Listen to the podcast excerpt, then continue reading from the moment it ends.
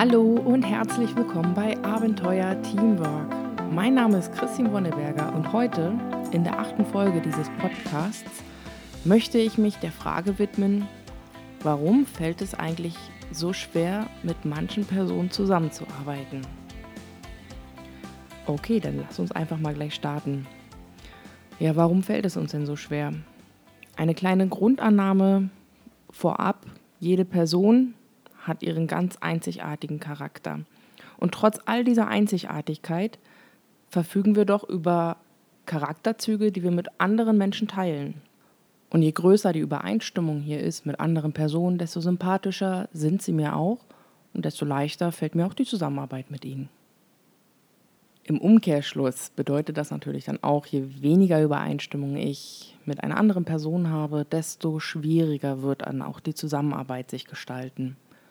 Nun ist es heute allerdings so, dass wir ja häufig in sehr großen Unternehmen arbeiten oder in größeren Verbänden von Personen und auch in mehreren Teams aktiv sind. Und auch wenn man früher vielleicht die Möglichkeiten hatte, sich da besser aus dem Weg zu gehen, die heutige Arbeitsgesellschaft erlaubt das nicht mehr. Also sind wir doch gezwungen, egal wie groß die Übereinstimmung in den Charakteren ist, wir müssen irgendwie einen Weg finden, zusammenzuarbeiten. Und dafür wird von uns ein gutes Stück Diplomatie verlangt. Um herauszufinden, wie ich mich jetzt richtig verhalte dem anderen gegenüber, gibt es verschiedene Modelle, die einem da helfen. Eins davon ist das Riemann-Thomann-Modell, das möchte ich heute hier gerne vorstellen.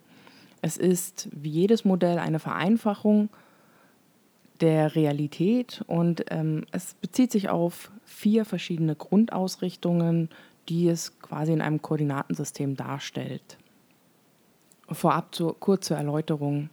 Dieses Modell hilft dir, dich selber einzuordnen, die andere Person nach diesen vier Grundausrichtungen des Modells einzuordnen und aus der Differenz oder Distanz zueinander kannst du dir einen Kommunikationsstil aneignen oder überlegen, der es dir einfacher macht, mit der anderen Person positiv zu interagieren, sodass die Zusammenarbeit besser funktioniert.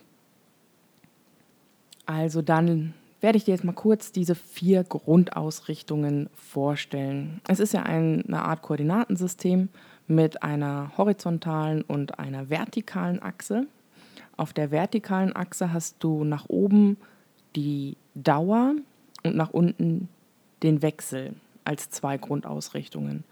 Und auf der horizontalen Achse hast du nach links die Nähe und nach rechts die Distanz.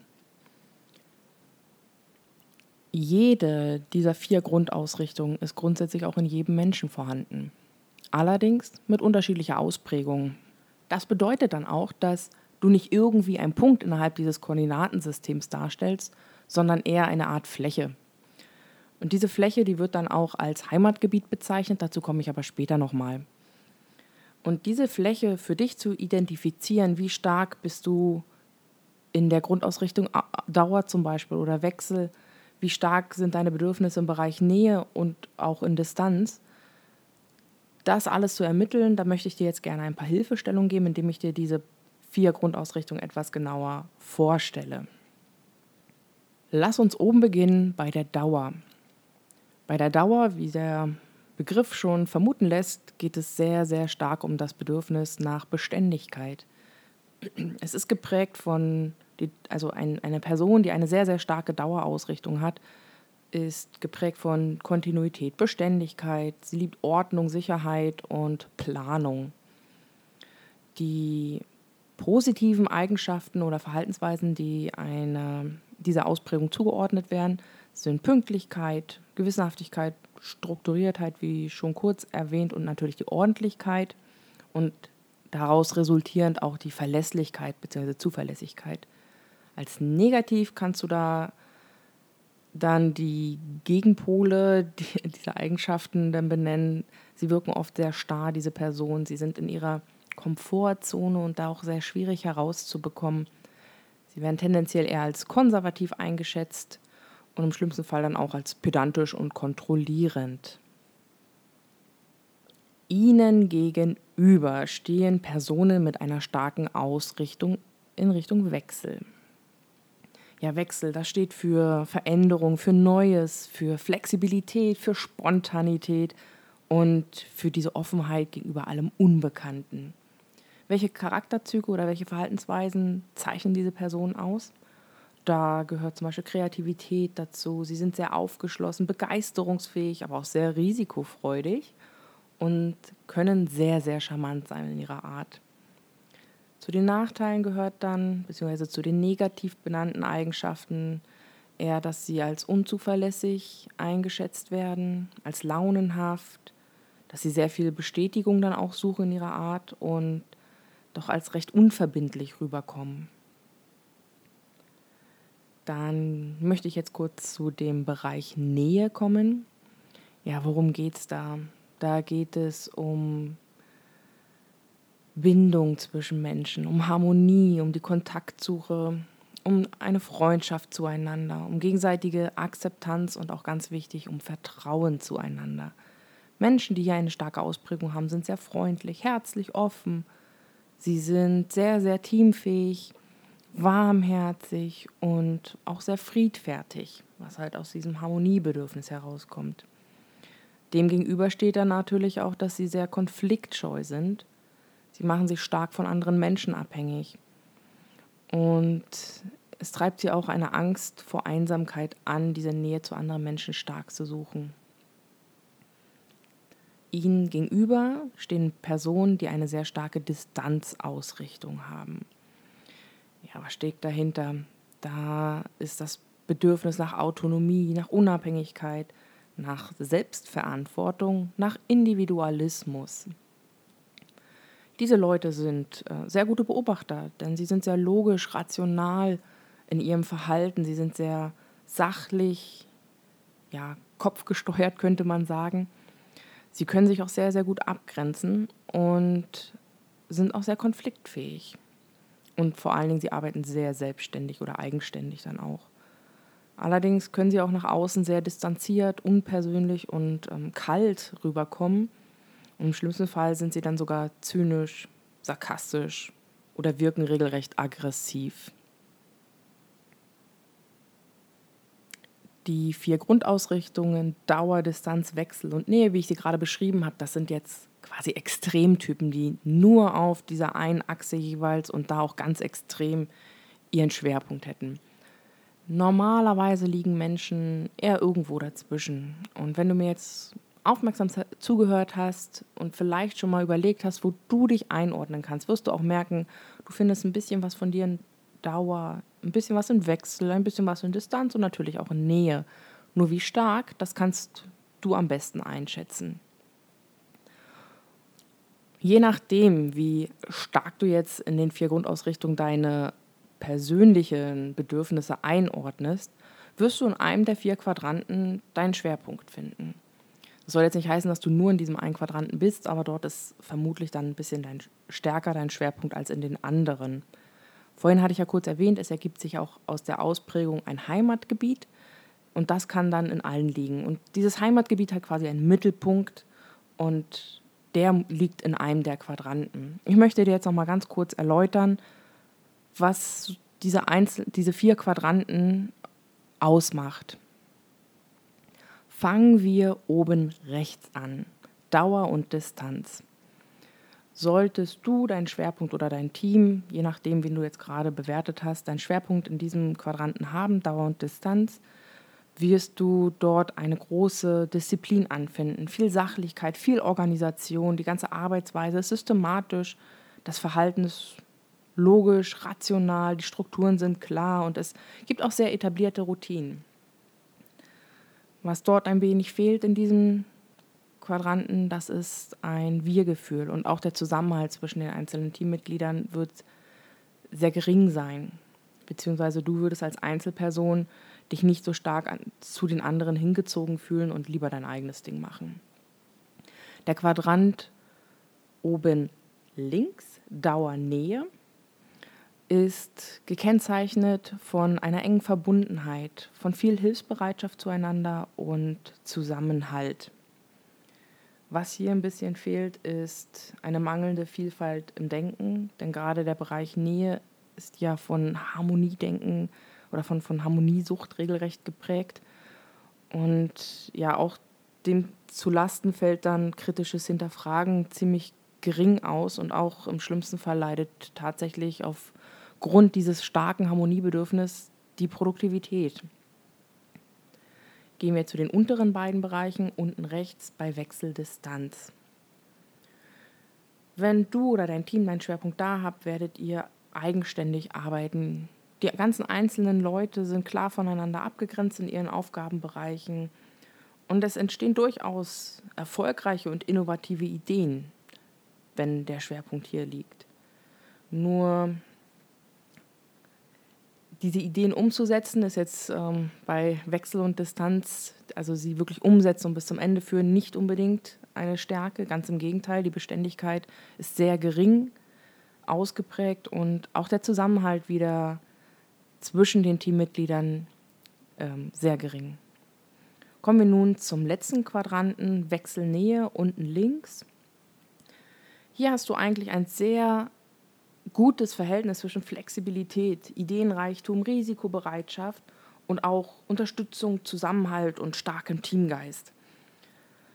Allerdings, wenn man da so ein bisschen tiefer reingeht, kann es leider auch sehr, sehr schnell passieren, dass dieser Drang oder dieses Bedürfnis nach Eigenständigkeit von diesen wechselorientierten Leuten im Gegensatz zum Nähebedürfnis der anderen steht und ja, im schlimmsten Fall bremst sich das Team tatsächlich gegenseitig aus. Und anhand der Quadranten, wie ich sie jetzt beschrieben habe, merkst du vielleicht dann auch schon, es ist gar nicht so optimal, sehr stark in einem drin zu liegen, sondern wie so häufig ist so ein Mittelweg von allem ein bisschen das Optimum. Das war jetzt eine ganz kurze Vorstellung zum Riemann-Thomann-Modell. Und ich möchte dir jetzt gerne noch eine Übung mitgeben. Und zwar, wie schon kurz angedeutet am Anfang, fang einfach mal damit an, dich selber einzuordnen in den vier Grundausrichtungen. Schau mal, wie stark welche dieser Grundausrichtungen bei dir ist. Ich möchte dir an der Stelle gerne noch empfehlen, versuch mal ein Feedback zu bekommen dazu von deinen Arbeitskollegen. Warum von den Arbeitskollegen? Denn dein Heimatgebiet oder deine Ausprägung kann im privaten Umfeld völlig anders aussehen als im beruflichen Umfeld. Es kann durchaus sein, dass du im privaten Umfeld zum Beispiel sehr flexibel bist, sehr viele Freunde hast, sehr viel unterwegs bist, sehr viel Spontanität lebst und im beruflichen Umfeld tatsächlich eher in diesem ganz organisatorischen Bereich aktiv bist. Dementsprechend macht es Sinn, wenn du im Arbeitsbereich deine Ausrichtung besser verstehen möchtest, dir die Feedbacks von Kollegen zu holen, denen du am besten dann auch gut vertraust, von denen du weißt, die können dich ganz gut einschätzen. Warum ist das so sinnvoll? Naja, du hast ja von dir selbst eine Vorstellung, wie du bist. Und leider gibt es ja dann immer diese Diskrepanz zwischen Selbstbild und Fremdbild. Und das löst sich am besten auf, wenn du andere einfach mal fragst, du sag mal, ich habe da gerade so ein Modell, äh, das Riemann-Thoma-Modell und überlege mir, wie stark bin ich da eigentlich? Was würdest du sagen, wie stark ist meine Ausrichtung bei Dauer und bei Wechsel und so weiter? Ich hoffe, du hast da eine Möglichkeit, mit jemandem offen zu, drüber zu reden. Es hilft dir auf jeden Fall, dich wirklich gut einzusortieren. Und was auch noch ganz gut ist, solltest du deine direkten Teamkollegen fragen, und im nächsten Schritt möchtest du dir überlegen, wo du im Vergleich zum Team stehst.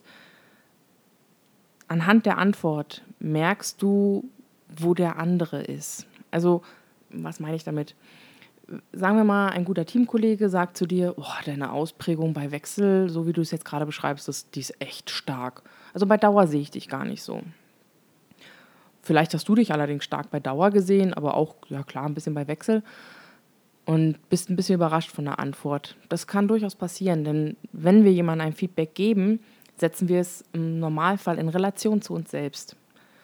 Das heißt, wenn er dir sagt, dein Kollege, du bist eher im Bereich Wechsel sehr stark und weniger in Dauer, heißt das eigentlich nur, dass du im Verhältnis zu ihm mehr Wechsel und weniger Dauer hast. Das heißt, er wäre auf dieser, äh, auf, äh, in dem Modell weiter oben an, angesiedelt als du.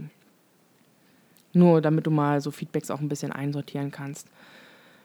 Die, das Feedback von Teamkollegen sich zu holen, ist deswegen ganz gut, weil Schritt zwei in der Übung wäre oder ist, dich bzw. dein Heimatgebiet zu ermitteln und dieses Heimatgebiet mit dem Heimatgebiet deines Teams zu vergleichen. Also sprich, versuch erstmal herauszufinden, wo, wo liegt denn dein Team? Nachdem du so dein Gebiet entdeckt hast, versuch mal herauszufinden, wo dein Team sich so aufhält. Die Größe deines Heimatgebietes hängt übrigens davon ab, wie stark du in jedem einzelnen dieser Grundausrichtungen bist. Je stärker deine Ausprägung sowohl in Dauer als auch in Wechsel, Nähe und Distanz ist, desto größer ist auch dein Heimatgebiet. Und umgekehrt, je weniger deine Ausprägungen sind, desto kleiner wird es. Und dann dementsprechend kann natürlich auch die Größe deines Heimatgebietes und die des Teams oder deines Gegenübers, mit dem du dich gerne vergleichen möchtest, unterschiedlich ausfallen. Also Lage und Größe können unterschiedlich sein. Nachdem du nun dich selber einsortiert hast, dein eigenes Heimatgebiet definiert hast und die deines Gegenübers oder deines Teams definiert hast, fang in einem dritten Schritt mal an, nach Übereinstimmung zu suchen. Das sieht jetzt auf einem, wenn du das aufgezeichnet hast, nach einer kleinen Schnittmenge oder nach einer großen Schnittmenge aus. Nur versuch die mal mit Leben zu füllen. Was genau bedeutet diese Schnittstelle, dieser Schnittbereich? Welche Verhaltensweisen gehören dazu? Vielleicht welche Bedürfnisse, welche Werte, was auch immer du dort rein interpretieren kannst. Denn diese Schnittmenge ist für dich sehr wichtig. Wenn ich jetzt nämlich zu der Ausgangsfrage komme, warum fällt es mir mit einigen Personen einfach so verdammt schwer zusammenzuarbeiten? Mit diesen Personen wird diese Schnittstelle sehr, sehr klein sein. Aber normalerweise gibt es sie. Und wenn du es schaffst, sie zu finden, zum Beispiel sagen wir mal, du merkst durch diese Aufgabe, dein Gegenüber ist sehr, sehr viel stärker als du im distanzierten Bereich und du bist mehr in der Nähe, aber im Dauerbereich seid ihr ziemlich auf gleicher Höhe. Bei Wechsel bist du zum Beispiel stärker und er weniger. Dann merkst du schon, okay, ich muss mich ein bisschen mit meinem Nähebedürfnis zurücknehmen. Das scheint ihn dann zu ersticken.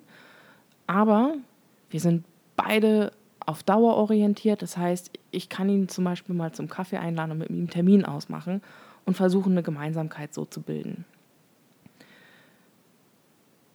Dieses Beispiel sollte dir jetzt mal ein bisschen verdeutlichen, wie solche ähm, Schnittstellen aussehen können. Und je nachdem, in welchem Bereich sie liegen, kannst du dir eine Verhaltensstrategie überlegen für dein Gegenüber oder beziehungsweise, wenn du dich mit deinem Team vergleichst, zu überlegen, welche Teile deiner Persönlichkeit tragen zu diesem Heimatgebiet des Teams mit bei.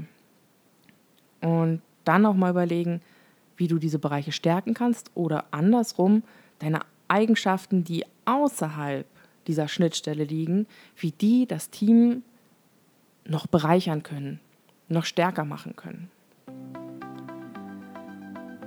Ja, ich hoffe, diese kleine Übung hat dir geholfen, das ganze Thema mal aus einem neuen Blickwinkel zu sehen. Es gibt noch unheimlich viele Modelle, und Ansätze, Denkanstöße und ich bin mir sicher, ich werde im Rahmen dieses Podcasts den einen oder anderen auch nochmal mit dir teilen. Ich freue mich, wenn du mir ein Feedback schickst oder eine Anregung, Themenvorschläge, Wünsche. Über sämtliche Rückmeldungen von dir bin ich dankbar. Melde dich am einfachsten unter podcast.abenteuer-teamwork.com oder hinterlass mir einen Kommentar auf meiner Homepage.